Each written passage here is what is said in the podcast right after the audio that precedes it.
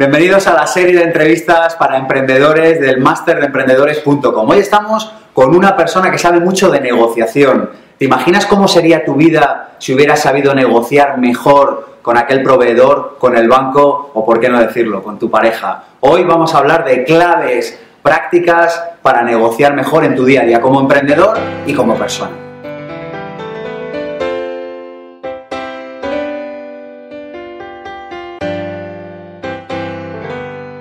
Alejandro Hernández es experto en negociación y además es autor de un libro por el que le entrevistamos en Pensamiento Positivo, en el programa Pensamiento Positivo, que es Negociar es fácil si sabe cómo.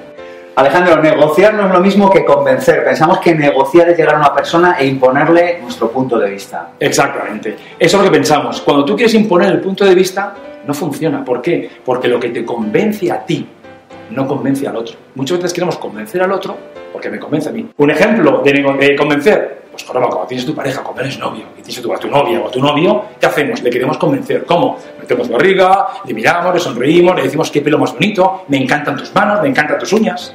Cuando te casas y quieres convencer, ya no funciona. Si tú a tu pareja le dices, me encanta tu pelo, y te has casado, mira tu pelo y este que quiere. Se agotó la persuasión. Oye Alejandro, hay otro error que yo creo que cometemos los emprendedores y es que no distinguimos entre negociar y regatear. Claro, creemos que estamos negociando cuando en realidad estamos regateando. Si te dan el precio, ¿qué hacemos? Regateamos, añadimos argumentos. Pero ¿cómo vas a añadir argumentos? Si argumentar no funciona. Luego, en vez de añadir argumentos, hay que negociar. La negociación enriquece el acuerdo. El regateo lo que hace lo empobrece. Porque yo es, si tú pides 10.000, yo digo, pues yo quiero 8.000, y el otro quiere decir, yo quiero quitarte a ti y tú quitarme a mí. Luego los dos piensan. Cuando nos dan un precio, lo ideal es pedir un desglose. sí, precio. sí, no lo hacemos. En lugar de pedirlo, lo que hacemos es discutir. Joder, qué caro es esto, macho, lo más barato. Estamos discutiendo sobre un asunto. Si pides un desglose, consigues hablar de más asuntos. Y esto nos lleva al siguiente asunto, Alejandro, que es el trazamiento global de la negociación, pensar en conjunto, pensar en el sistema. Sí, claro. Cuando estamos negociando, te piden algo y nos molesta, y te hacen una propuesta, y tú dices, mira, ¿cómo me pides eso? Y cuando te hacen una propuesta, tú vienes con la tuya.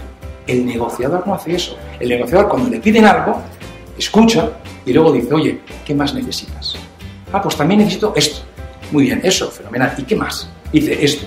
Cuando y tienes, necesitas algo más y dice, no, tratas globalmente los tres. Es decir, no uno por uno. Porque si das una cosa, luego negocias la otra y luego la otra, estás regateando.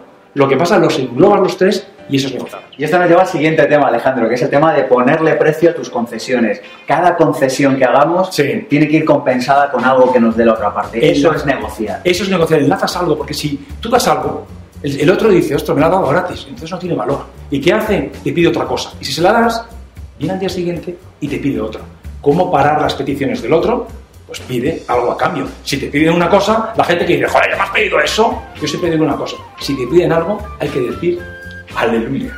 ¿Por qué? Porque entonces yo tengo algo que el otro quiere. Y esto nos lleva al siguiente tema, que es ofrecer algo de valor para otra persona. Lo que nos pasa en ocasiones es que cuando negociamos damos algo que es de valor para nosotros, pero no nos hemos planteado si es de valor para la, para la otra parte. Exacto, pensamos en otro. Lo más difícil de negociar es que tienes que estar en la historia del otro.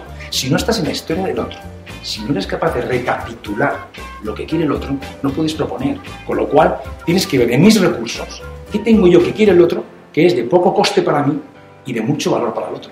¿Qué tengo que pensar antes de entrar en una negociación importante y acordarme? Si me tuviera que quedar solo con una idea, imagínate que yo ahora fuera a negociar algo importante para mi proyecto, ¿de qué debería acordarme, Alejandro? Una cosa, solamente, ¿qué quiere el otro?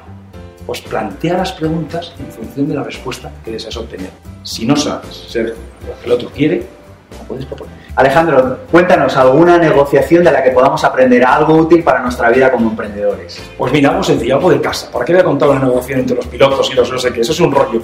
En casa siempre cuento el caso de Ana y Rocío, que decíamos antes. Ana quiere convencer a Rocío que se coma la verdura y Rocío no le convence los argumentos de su madre, con lo cual se acabó la fase de convencer. Hay que negociar. Y Ana dice, ¿qué tengo yo? ¿Qué quiere mi hija? ¡Ostras! ¡El helado! ¿Y qué dice? ¡Ostras, cariño! Si te tomas la verdura, te doy el helado. Y lo que hace Ana es que saca el helado de la nevera y dice, cariño, tómate la verdura y te doy el helado. Eso es negociar y no comer. Muchas gracias, Alejandro. Arrancamos la clase con el máster de emprendedores en un minuto. Ostras, venga, pues voy para allá a prepararme que... Muchas gracias.